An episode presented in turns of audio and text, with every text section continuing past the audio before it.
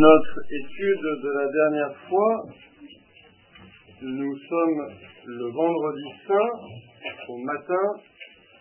Jésus donc a été condamné à mort par le Sanhédrin dans une rencontre, une réunion euh, très matinale, puisque euh, le Sanhédrin va ensuite aller se présenter à Pilate. Puisque si Jésus a été condamné à mort et convaincu de blasphème, puisqu'il a lui-même il s'est présenté comme étant le Messie et le Fils de Dieu.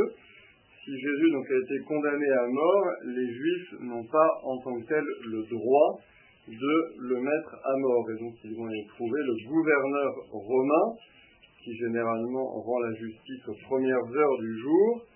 Donc ils vont le trouver tôt le matin, le vendredi saint.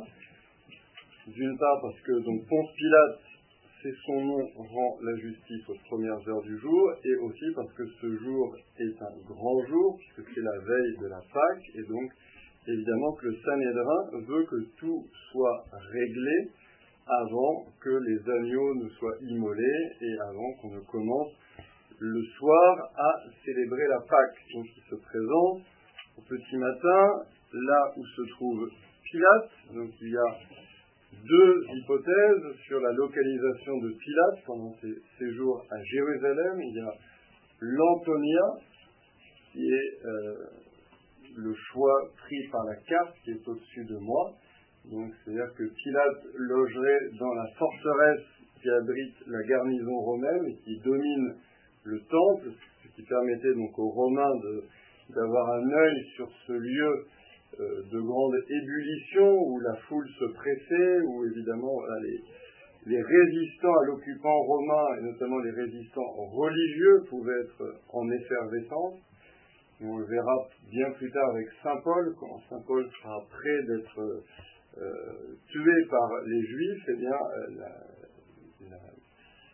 section, l'escouade, la centurie de garde, en tout cas, descendra très vite de l'Antonia pour aller le retirer de la foule qui s'en prenait à lui dans le temple. Donc, il y a cette, forteresse Antonia, où se trouve la garnison romaine. Donc, on peut penser que euh, Pilate logeait là, ou une autre euh, hypothèse, c'est que Pilate loge dans le palais d'Hérode, et donc finalement le, euh, le gouverneur romain prend la place eh bien, de l'ancien roi et donc loge dans ce qui était le palais d'Hérode le Grand. Donc il y a deux hypothèses possibles.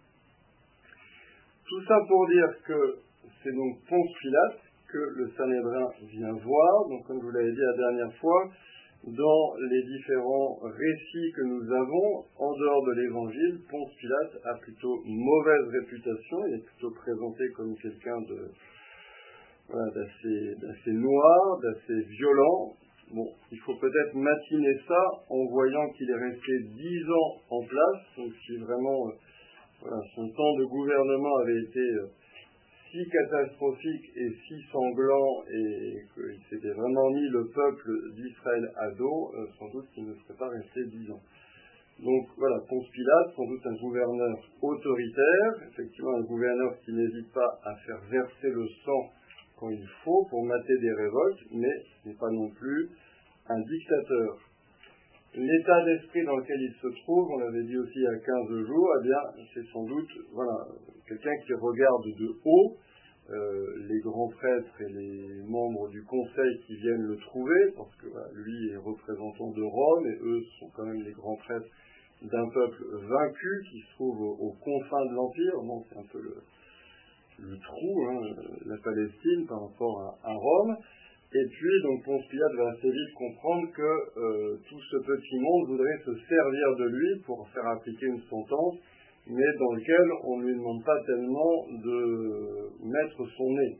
S'il avait le bon goût de faire condamner Jésus sans trop poser de questions, ça arrangerait bien ceux qui viennent le trouver. Mais évidemment, c'est pas tellement euh, l'idée de Ponce Pilate, d'une part parce qu'il n'a pas envie de se faire manipuler par des gens que sans doute il méprise, et puis, comme je vous le disais, parce que lui, il a aussi deux grands principes hérités de Rome, à savoir la tolérance en matière religieuse et l'importance de faire respecter le droit romain.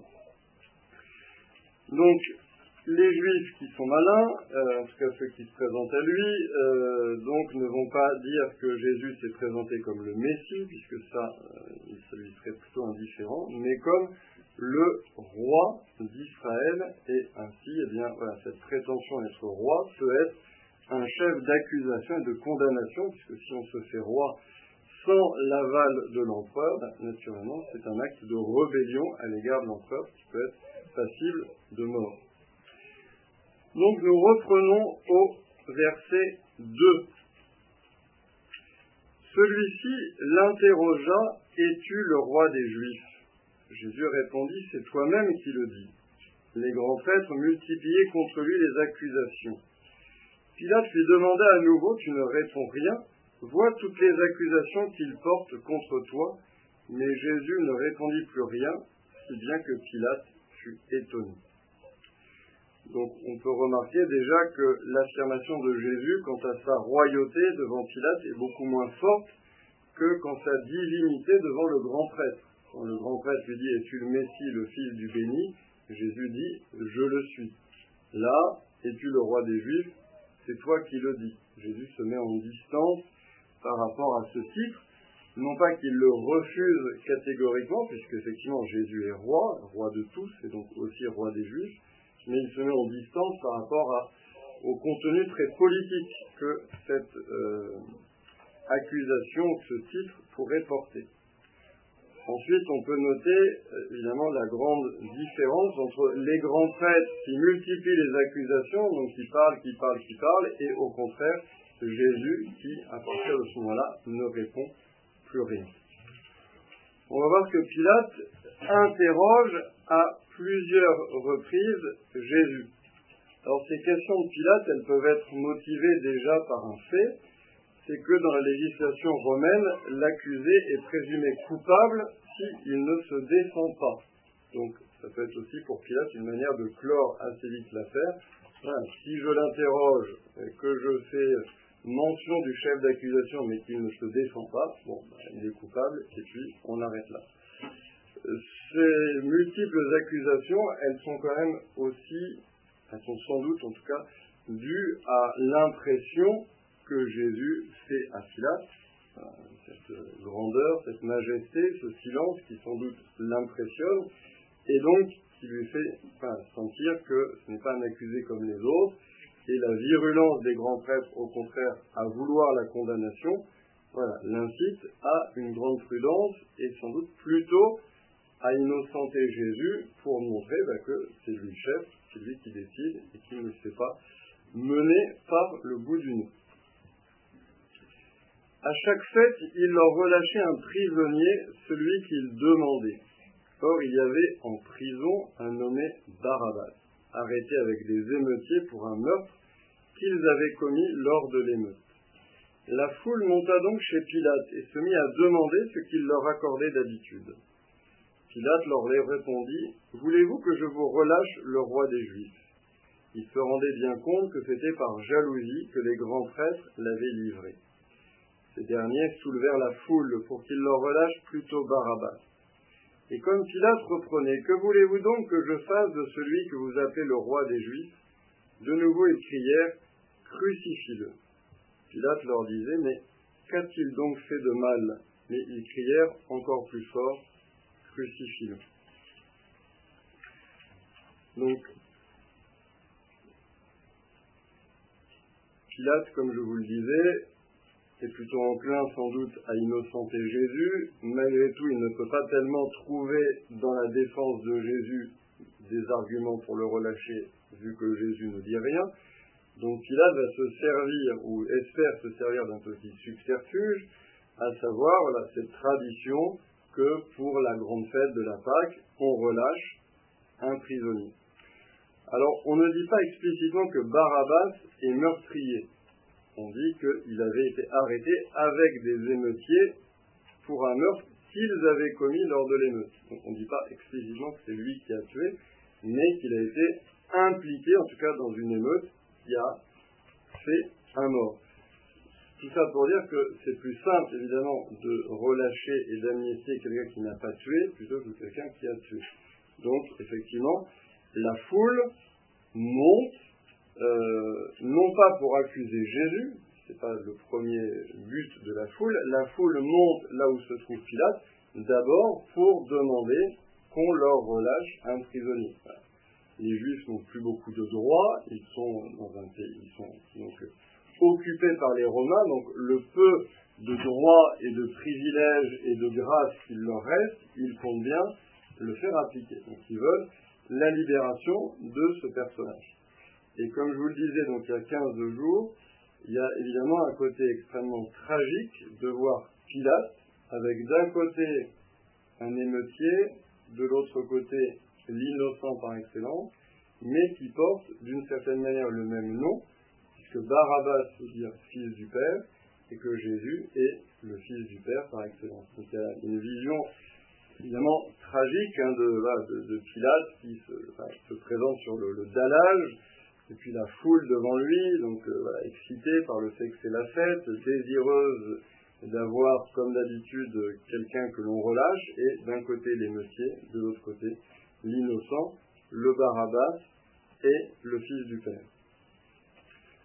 Alors, comme le dit, euh, je crois, Benoît XVI, c'est assez impressionnant aussi parce que chacun, et Barabbas et Jésus, représentent d'une certaine manière une espérance messianique. C'est-à-dire que d'un côté, il y a euh, le messianisme par la violence, c'est-à-dire, ben voilà, on fait une émeute, euh, peut-être justement pour chasser les Romains, enfin voilà, à l'époque de Jésus, il y a beaucoup, effectivement, de, de faux messies qui vont se présenter et qui voudront justement s'imposer par la force, par la violence, et qui voudront se soulever contre les Romains pour bien montrer qu'ils sont le Messie attendu par Dieu, donc celui qui va chasser les impies de la terre sainte d'Israël.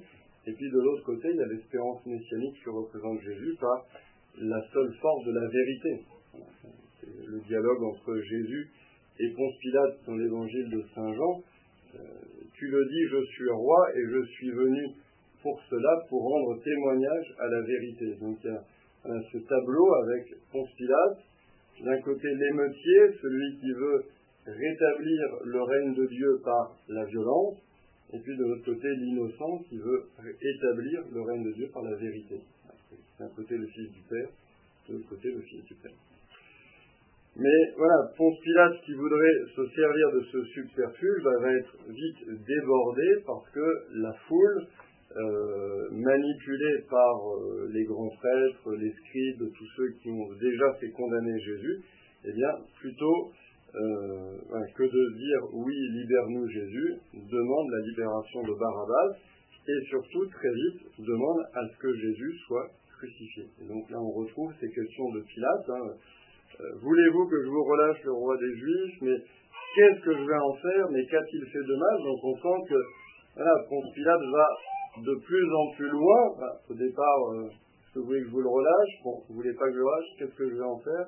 Crucifie-le, mais qu'est-ce qu'il a fait de mal? Il est, il est un petit peu euh, étouffé et repoussé dans ses derniers retranchements. Et donc Pilate, voulant contenter la foule, relâcha Barabbas, et après avoir, après avoir fait flageller Jésus, il le livra pour qu'il soit crucifié. Alors, dans cette flagellation de Jésus, euh, il faut voir, je pense, deux choses. Euh, d'une part, que la flagellation, normalement, est obligatoire euh, avant une, crucifixion. Donc ça fait partie, de, ça fait partie, pas du rythme, enfin ça fait partie de la, de la condamnation, normalement, le condamné à mort est flagellé.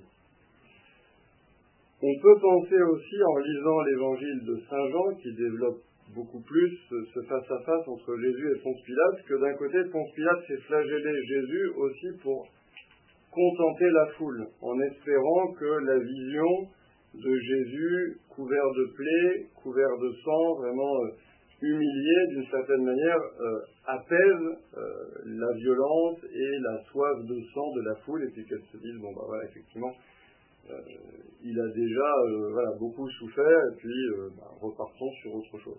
Donc voilà, il y a, il y a les deux choses. On peut, on peut lire cette flagellation de, deux manières, soit effectivement comme l'application euh, à la lettre euh, du déroulé d'une condamnation à mort, ou bien, avec peut-être chez Pilate le secret espoir que ce Jésus dont il euh, pressent bien l'innocence et qu'il voudrait sauver, il y a aussi, je crois, dans l'évangile de Saint Luc ou Saint Matthieu, je ne sais plus, l'intervention de la femme de Pilate aussi qui, lui dit voilà, de ne pas avoir d'ennui avec ce juste. Donc il y a, sans doute tout ça qui se, qui se, qui se percute dans le cœur et la conscience de Pilate, euh, qui fait que sans doute il aimerait innocenter et sauver Jésus, et peut-être que la flagellation sera un moyen d'apaiser la foule, mais en voyant que la foule ne se calme pas et cherchant euh, plutôt à éviter un affrontement qui, causerait sans doute euh, des morts, qui n'est jamais très bien vu à Rome, où il doit assuré d'une réputation comme quoi il, il maîtrise la situation sur place, eh bien, pour euh, s'épargner des problèmes, pour peut-être sauver sa tête et sauver sa place, eh bien, il préfère condamner un innocent. Donc, évidemment, il y a tout un. Là aussi, il y a tout un face-à-face entre Jésus qui est dans la vérité jusqu'au bout, hein, qui euh, a dit la vérité devant le grand prêtre, et il savait très bien que ça le mènerait à la mort, qui dit à Pilate qu'il est là pour rendre témoignage à la vérité, et puis de l'autre côté, Ponce Pilate qui secrètement sent bien que la vérité serait du côté euh, de, la libération de Jésus, et qui malgré tout eh bien, étouffe la voix de sa conscience, la voix de la vérité, pour un intérêt personnel. Évidemment, une bascule, euh, une face à face entre Jésus et Pilate sur est-ce qu'on adhère à la vérité à tout prix ou est-ce qu'à un moment, eh on baisse le rideau de sa conscience parce que suivre la vérité nous entraînerait trop loin, nous ferait perdre trop d'avantages? Évidemment, c'est une question qu'on a tous à, se poser. Les soldats l'emmenèrent à l'intérieur du palais, c'est-à-dire dans le prétoire. Alors ils rassemblent toute la garde, donc dans le texte original, toute la cohorte normalement 600 hommes. Pas si les 600 étaient là, mais en tout cas, ils ont rassemblé tous ceux qu'ils pouvaient. Ils le revêtent de pourpre et lui posent sur la tête une couronne d'épines qu'ils ont tressée. Puis ils se mirent à lui faire des salutations en disant Salut, roi des Juifs. Ils lui frappaient la tête avec un roseau, crachaient sur lui et s'agenouillaient pour lui rendre hommage. Quand ils se furent bien moqués de lui, ils lui enlevèrent le manteau de pourpre et lui remirent ses vêtements. Alors, cette scène, elle nous rappelle ce qui s'était passé déjà pendant le procès juif devant le Saint-Nédrin, une fois que Jésus avait été condamné, les gardes donc euh, l'avaient frappé, l'avaient mis sa tête donc dans un, sac, en tout cas couvert d'un voile, et vous vous en souvenez, lui avait dit c'est le prophète. Et euh, d'une certaine manière, euh, voilà, comme on avait dit, il y avait une ironie dans l'ironie. C'est-à-dire, eux voulaient être ironiques à l'égard de Jésus, qu'ils voyaient plus bas que terre, et donc, bien sûr que ce n'était pas un prophète, donc ils se moquaient de sa prétention à être le prophète, mais en réalité, ils accomplissaient eux-mêmes une prophétie, puisque Jésus avait annoncé qu'il serait comme ça moqué et condamné. Et là, on a un petit peu la même chose. Alors, pas dans le registre forcément de la, de la prophétie, puisqu'on est du côté des païens, on est du côté des Romains, mais on a aussi quelque chose, puisque finalement les soldats veulent être ironiques à l'égard de Jésus, puisque ce qu'ils font, c'est une parodie de triomphe à la romaine. Salut roi des Juifs, ça leur rappelle le Ave César. Le manteau de pourpre, qui n'est sans doute pas d'ailleurs de la pourpre, euh, mais c'est un manteau rouge de soldats, mais ça marque emploie ce terme justement pour montrer que c'est un manteau royal. Hein, la pourpre, c'est par excellence l'insigne des empereurs. Donc euh, voilà, Marc veut nous montrer justement que on est dans cet entre-deux. C'est-à-dire les soldats ironisent en donnant à Jésus un triomphe à la romaine totalement euh, euh, ironique, une caricature, euh, donc avec la salutation, avec le manteau rouge, avec la couronne de végétal qui rappelle la, couronne de laurier qui était donnée aux triomphateurs. Alors là, évidemment, c'est pas du laurier, c'est des épines, mais voilà, on est dans cette parodie de triomphe, et en réalité, ben, Jésus, il est vraiment roi. Donc là, là encore, il y a une ironie dans l'ironie, puisque eux pensent se moquer d'un petit juif qui aurait des prétentions à être roi alors qu'il ne l'est pas du tout, mais en réalité, ben, il l'est vraiment. Et toute la, si on va chez Saint Jean, toute la construction et toute l'écriture de la passion dans Saint Jean culmine justement dans cette scène du couronnement d'épines, à travers un jeu de parallélisme qui nous amène à ce couronnement d'épines. Parce que le message que veut porter Saint Jean, c'est que justement la passion du Christ est vraiment son triomphe, elle est vraiment sa victoire, puisque c'est la victoire de l'amour surabondant qui donne sa vie, c'est l'amour divin qui est vainqueur du péché, du démon et de la mort. Et donc là encore, il y avait une ironie euh, avec ce titre de prophète. Effectivement, c'est normal que ce soit du côté des juifs qu'on ironise sur le titre de prophète. Mais Jésus est vraiment prophète, donc il y a une ironie dans l'ironie. Et du côté des païens, il y a une ironie sur le titre de roi, mais en réalité, Jésus est vraiment roi, donc là aussi, il y a une ironie dans l'ironie c'est l'arroseur arrosé. C'est le, moqueur euh, moqué. celui qui croit être plus malin, mais qui en fait euh, se fait berner.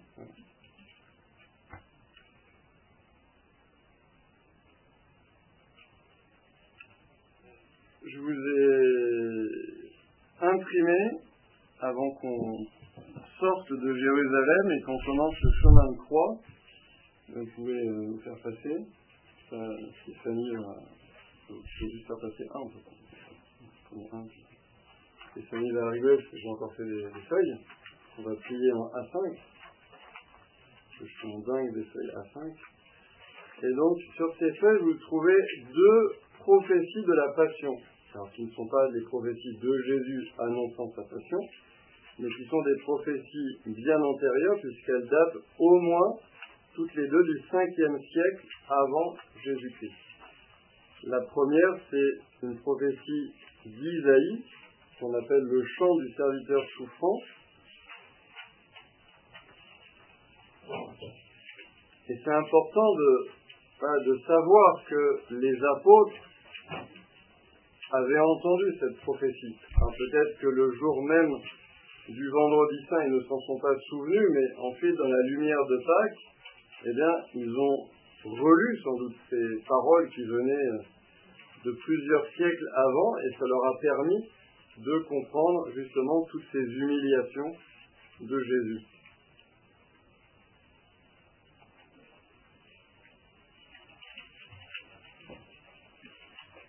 Voilà, c'est la première méditation, première prophétie de la passion. Donc comme je vous ai mis, datation minimum, c'est-à-dire c'est voilà, au plus récent du 5e siècle avant Jésus-Christ, mais il est possible que ce soit même 6e, 7e siècle avant Jésus-Christ. Donc on est un prophète qui parle au peuple d'Israël et qui annonce ses paroles sept siècles avant le vendredi saint. Qui aurait cru ce que nous avons entendu? Le bras puissant du Seigneur, à qui s'est-il révélé? Devant lui, le serviteur a poussé comme une plante chétive, une racine dans une terre aride. Il était sans apparence ni beauté qui attire nos regards. Son aspect n'avait rien pour nous plaire. Méprisé, abandonné des hommes, homme de douleur, familier de la souffrance, il était pareil à celui devant qui on se voile la face, c'est-à-dire devant le lépreux. Et nous l'avons méprisé, compté pour rien. En fait, c'était nos souffrances qu'il portait, nos douleurs dont il s'était chargé. Et nous nous pensions qu'il était frappé, meurtri par Dieu, humilié. Or, c'est à cause de nos révoltes qu'il a été transpercé, à cause de nos fautes qu'il a été broyé.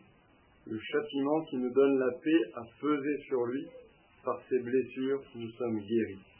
Nous étions tous errants comme des brebis, chacun suivait son propre chemin, mais le Seigneur a fait retomber sur lui nos fautes à nous tous.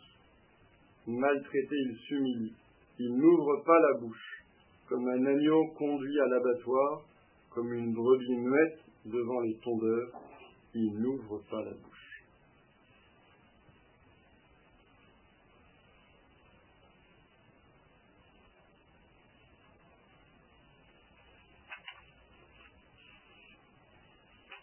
Euh, parfois, on a appelé souvent le livre d'Isaïe le cinquième évangile, parce qu'il y a des passages d'Isaïe euh, qui sont, euh, on a l'impression qu'il était là le vendredi saint dans la foule et qu'il décrit ce qui se passe, et lorsqu'il a vécu donc six siècles, sept siècles avant que cela n'arrive, on peut penser qu'il a vu le vendredi saint dans une, vision qu'il a, il a décrit à travers cette prophétie.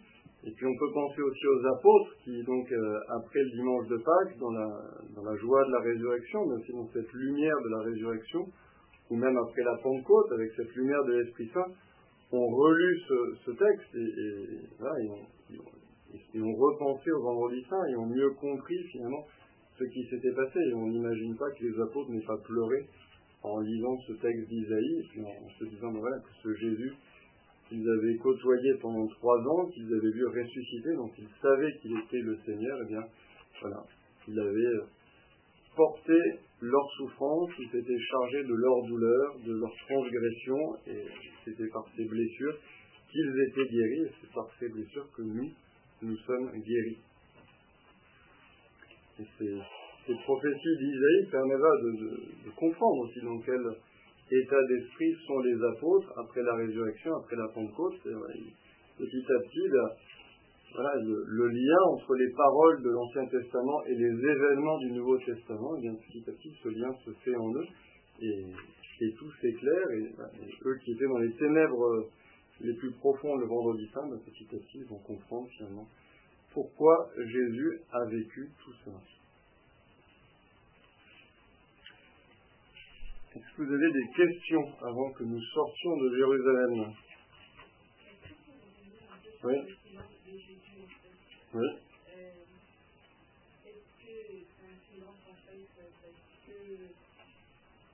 pour ne prendre aucun risque du fond de son santé et vraiment assumer euh, euh, voilà, la passion, enfin, mmh. la condamnation et la passion et la mort jusqu'au bout. Est-ce qu'il fait parce que, est-ce que c'est parce qu'il fait que, de toute façon, il est condamné, en fait, il n'y a pas d'autre issue En fait, euh, qui représente ces sentiments Et la deuxième question, c'est, dans le désir d'imitation de Jésus, en fait, quand est-ce que finalement imiter ce silence au alors, euh, le silence de Jésus déjà devant Pilate est un peu moins absolu euh, que Saint Marc ne le dit, puisqu'on a quelques échanges quand même entre Jésus et Pilate dans l'évangile de Saint Jean, qui est, plus développé de ce point de vue-là, et sans doute que Saint Jean, qui était euh, sur place, qui avait ses entrées, euh, auprès des grands prêtres, donc qui ont suivi euh, Jésus, euh, a un récit sans doute plus précis. Et on voit effectivement dans l'évangile de Saint Jean, bon, il n'y a pas non plus, ça ne dure pas des heures, mais il y a quelques échanges effectivement entre Jésus et Ponce Pilate.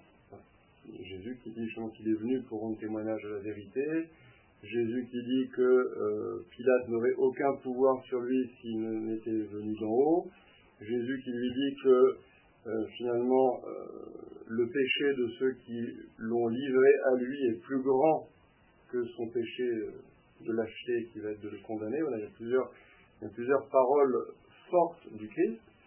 mais c'est vrai que le Christ, d'une part, voilà, a déjà été condamné, et comme vous disiez, donc il a déjà été condamné à mort, et il sait qu'il ne, enfin je pense, pense qu'il sait qu'il ne pourra pas s'en tirer, si ce n'est en, abdiquant la vérité. Il faudrait qu'il dise qu'il n'est pas le Fils de Dieu, qu'il n'est pas le roi, qu'il n'est pas le... Voilà, donc euh, de ce point de vue-là, ça ne sert pas à grand-chose de parler, mais ça sert à grand, ça sert à quelque chose de parler, c'est-à-dire ça sert déjà à dire la vérité, et puis ça sert aussi à ce que Pilate euh, soit éclairé, et que à la fois Pilate bah, sache quand même qui est Jésus.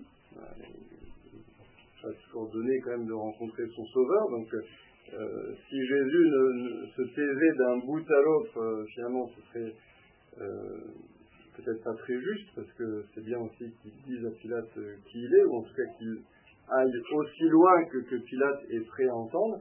Et puis, c'est important voilà, que Pilate puisse euh, ben, se prononcer en conscience. Donc, euh, voilà, donc je pense, que Jésus euh, dit juste nécessaire à la fois pour bien maintenir la vérité de son identité, et puis aussi pour que Pilate puisse faire son choix en toute connaissance de cause.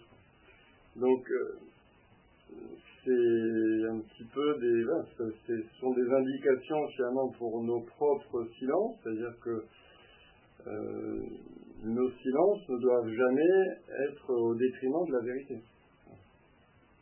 Nos, nos, silences ne doivent jamais être des complicités euh, par rapport à l'erreur, par rapport au péché, ne doivent jamais être des silences par omission qui font que euh, par notre silence on serait complice en quelque chose d'une contre-vérité ou d'un mal. Après, c'est important, c'est intéressant aussi de noter que Jésus, qui avait enseigné euh, que euh, si on te frappe sur la joue gauche, euh, la joue droite, quand on le frappe, justement encore dans l'évangile de Saint Jean, quand un serviteur du grand prêtre le frappe, il dit ah, si j'ai mal fait, dis-moi ce que j'ai fait de mal, et si j'ai bien fait, pourquoi me frappes-tu? C'est-à-dire que le Christ lui-même, à ce moment-là, euh, ne garde pas le silence, parce qu'il veut justement mettre ce serviteur, cet homme, devant son injustice. Pas pour l'enfoncer, mais pour l'éclairer. Et là encore, c'est une bonne... Euh, une, bonne pierre de touche, c'est une bonne, euh, une bonne limite en tout cas à mettre à nos silences, c'est-à-dire est-ce que nos silences euh, sont inspirés par la charité ou est-ce qu'ils sont inspirés par la lâcheté? Et s'ils sont inspirés par la charité, bah, ça veut dire que ce sont toujours des silences qui sont en accord avec la vérité. Il n'y a pas de plus grande charité pour l'intelligence du prochain que de lui dire la vérité. En revanche, effectivement, il y avoir des silences euh, hein, où qu'il n'y a plus rien à dire, une fois qu'on a éclairé, une fois qu'on a fait tout ce qu'on pouvait, bah, il y a un moment, euh, mieux vaut garder le silence. Mais une fois qu'on a éclairé. Qui nous montre d'ailleurs que euh, ce commandement de Jésus sur le fait de tendre l'autre joue, euh, comme beaucoup de, paroles de Jésus, n'est pas d'abord une parole qui vise une application matérielle. C'est-à-dire que Jésus ne dicte pas d'abord une attitude extérieure. Jésus dicte une attitude du cœur. C'est-à-dire, voilà, si on s'en prend à vous, eh bien, ne soyez pas dans euh, la haine, ne soyez pas dans la vengeance, ne, cherchez pas à rendre le mal pour le mal, mais au contraire, gardez à l'égard du prochain cette charité qui fait que, eh bien, euh, si c'est nécessaire pour garder la charité de tendre l'autre jour, ben, il faudra tendre l'autre joue. Mais ça ne veut pas dire que dans tous les cas, il faut toujours tendre l'autre joue, puisque euh, là, typiquement, le Christ, euh, à ce moment avec le serviteur, ne tend pas l'autre joue. Donc, euh, bah, je ne sais pas si j'ai répondu à la question, mais il me semble, voilà, le silence de Jésus, c'est d'abord pour la vérité de sa personne, pour éclairer Ponce Pilate, pour qu'il fasse un choix en conscience, et donc ça nous aide aussi à, avoir aussi, je pense, nos silences. C'est vrai que le silence est très important. je ne sais pas si vous recevez la lettre des serviteurs des pauvres du tiers-monde. Euh, mais alors pas la lettre, euh, pas le petit dépliant où il y a l'émission, mais la grande lettre qui s'appelle, euh, je crois, Utuminsin. Et il y avait un très beau développement justement d'un des pères qui, qui faisait un article sur le silence, où justement il y avait la différence entre les, bons silences et les mauvais silences et justement entre les bons silences qui sont des silences euh, où, on s'ouvre à la présence de Dieu, et, puis les mauvais silences qui sont justement compromission avec le mal et des silences de lâcheté. C'est un bel article. je l'ai jeté. Il y a aussi le silence de Pilate, parce que quand Christ dit qu'il est la foi, la vérité, Pilate dit qu'est-ce que la vérité, qui sort le Christ. Hum, hum, hum. Oui, alors c'est. C'est toute l'ambiguïté de Ponce Pilate, parce qu'il n'était pas obligé de poser cette question, donc on sent que cette question, quand même, elle le taraude, et, cette question, clairement, elle n'est pas prévue dans l'interrogatoire euh, euh, classique du, procurateur romain. C'est une question qui dépasse euh, le cadre d'un procès, donc on sent que ça le taraude, mais sinon il ne va pas jusqu'au bout. C'est sûr que c'est le drame de, Pilate. Sûr, contrairement aux grands prêtres qui, eux, ont l'impression que d'un bout à l'autre, depuis euh, bien avant les rameaux jusqu'au moment où le Christ meurt, ils sont sur, des rails et ils ne veulent que ça. Et encore au pied de la croix, ils sont à, invectiver le Christ, etc. C'est sûr que Ponce Pilate, c'est beaucoup plus euh, torturé. Il est toujours, toujours en balance. C'est sûr que vous comparez à saint Thomas More, bien des siècles après, euh, saint Thomas More, donc premier ministre d'Henri VIII, bah, lui, il va jusqu'à la mort pour, euh, pour ne pas dévier de, la vérité. Et c'est cela le, saint patron, justement, est le modèle des hommes politiques, alors que Ponce malheureusement, bah, sans doute, tout n'est pas expliqué dans l'évangile, mais on peut penser qu'il sacrifie Christ pour sauver sa place. Parce qu'ils se rendent bien compte que relâcher le Christ dans ce climat d'effervescence de la Pâque, où il y a quand même, on pense, 500 000 personnes à Jérusalem pendant les fêtes religieuses, euh, que ça risque de, de devenir incontrôlable.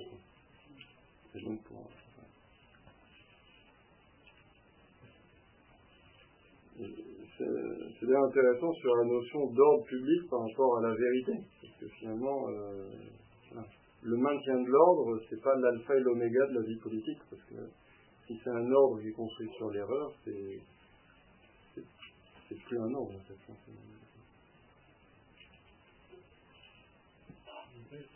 Mais euh, Jésus, il répond quand même, c'est toi-même qui le dis, c'est quand même, euh, tu pouvais dire de, de, plus fort et de plus. Euh, bah,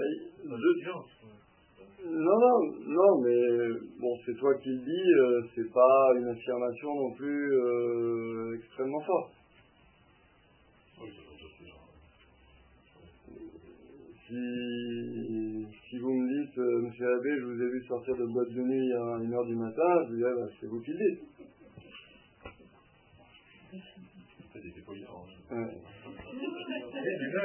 Donc, donc c'est pas, c'est pas une affirmation c'est pas quand même, comme on disait devant le Sanhédrin, où il dit je le suis. Là, c'est vraiment euh, je, je le suis, euh, là, ça commence, c'est moi qui m'implique. C'est toi qui le dis, ça ne veut pas dire que c'est faux, mais, ah, mais, non, ça ne veut pas dire que c'est faux. Le Christ se prononce pas, mais, mais il renvoie quand même à Pilate. C'est lui qui l'affirme, et quand on dit euh, c'est toi qui le dis, ça veut dire euh, c'est toi qui le dis, mais c'est pas vrai. Enfin, euh, tu le dis, mais moi j'y crois pas. Enfin, mais là, c'est toi-même qui le dis. Ouais, alors je suis pas. C'est comme si Jésus disait, on dirait que Jésus veut dire à Pilate, tu sais bien que je suis le roi des Juifs. Ouais, mais en fait, je, c'est un peu dangereux de, trop appuyer sur le même parce que je ne sais pas quelle est la version originale, donc c'est un peu dangereux. Et, c'est vrai que le développement de ce dialogue dans l'évangile de Saint Jean montre que justement Jésus ne veut pas tellement euh, de ce titre de roi des Juifs dans, dans le contexte où on est. C'est-à-dire que. Oui, puis parce que Jésus ne vient pas pour être roi d'un royaume terrestre. Donc ce, titre de roi des Juifs, euh, c'est pas qu'il n'en veut pas du tout, parce que, comme on disait, le Messie est roi, donc comme il est Messie, il est roi. il est roi de toutes les nations, donc il est aussi et en premier roi de la nation euh, juive, du, peuple élu. Mais là, dans le contexte, il ne veut pas trop reprendre ce titre parce que c'est un titre très politique et que euh, les grands prêtres ont un peu monté en épingle pour le présenter comme un titre de rébellion par rapport à l'empereur, alors que le Christ ne vient pas pour se poser comme un concurrent de l'empereur. Sa royauté ne s'exerce pas comme ça. La fois d'avant, que Sanhédrin, il pose la question es-tu le fils de Dieu, c'est ça ou ouais. Es-tu le Messie, le fils du béni, donc le fils de Dieu.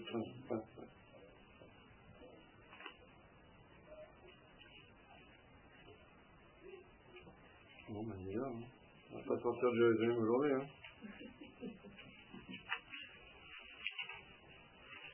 Alors, bon, je l'ai déjà dit, mais je, me répète. Euh, dans Saint Jean, il y a quand même aussi quelque chose de très dramatique, c'est qu'à la fin, donc les, grands prêtres et les, scribes sont venus donc accuser Jésus pour convaincre Ponce Pilate de vraiment condamner le Christ, finissent par dire mais nous n'avons d'autre roi que César. On trouve ça dans la, la Passion vendredi saint. Euh, et, et, ça, c'est terrible comme phrase, parce que ça vient des autorités religieuses d'Israël euh, qui portent une religion dont le principe est nous n'avons d'autre roi que Dieu. Euh, S'il y avait des changes euh, dans le temple de Jérusalem, c'est parce qu'on ne pouvait pas rentrer dans le temple de Jérusalem avec une monnaie à l'effigie d'un souverain païen. Parce que dans le temple de Jérusalem et normalement dans toute la Terre sainte, le seul roi, c'est Dieu. Et ça, ça remonte vraiment aux origines du peuple d'Israël, puisque quand le peuple d'Israël, au temps de Samuel, avait commencé à demander un roi, euh, Samuel en était euh, tout désolé, et Dieu avait dit à Samuel, mais ce n'est pas contre toi, c'est contre moi. Parce que euh, c'est moi qu'ils ne veulent plus comme roi. Samuel était un juge, donc c'est-à-dire quelqu'un qui gouvernait le peuple au nom de Dieu, mais il n'était pas roi parce qu'il n'y avait pas de transmission euh, héréditaire de cette royauté. Euh, Dieu envoyait des hommes ou des femmes providentielles, donc on appelait les juges, pour guider le peuple d'Israël. Mais ces hommes et ces femmes providentielles, justement, apparaissaient, disparaissaient, qui montrait que le roi unique du peuple d'Israël, c'était Dieu.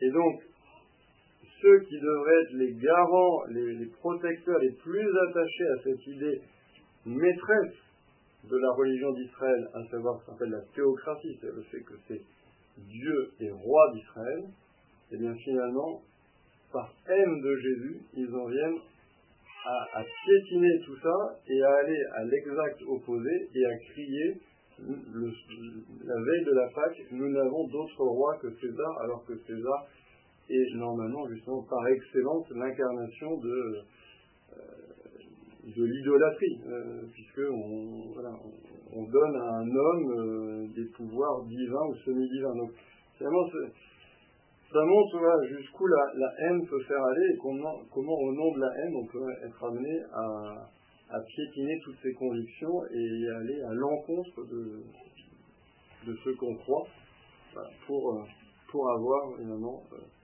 euh, l'arrêt de mort de Jésus enfin prononcé par Pilate. Donc cette phrase est toujours assez, euh, tragique aussi. Voilà. Nous n'avons d'autre roi que César. Euh, nous allons monter. Nous nous retrouvons donc le 19 mars dans un petit mois, puisque dans deux semaines, c'est les vacances. Euh, et donc, nous, parcourrons le chemin de croix de Jésus, donc nous sortirons par la porte d'Éphraïm pour aller jusqu'au Golgotha. Et, et, donc pour ceux qui veulent aller au Golgotha en vrai, donc je vous rappelle que dans un an, nous repartons en Terre Sainte. Euh, Maria, est-ce que vous avez les dates des prochaines choses euh, bah, Le 19 mars, et ensuite, euh, je pense quand même qu'on fera quelque chose le 2 avril, et puis quelque chose le 16 avril. C'est comme ça. On... Bon, la, la passion, je pense qu'il faut quand même s'arrêter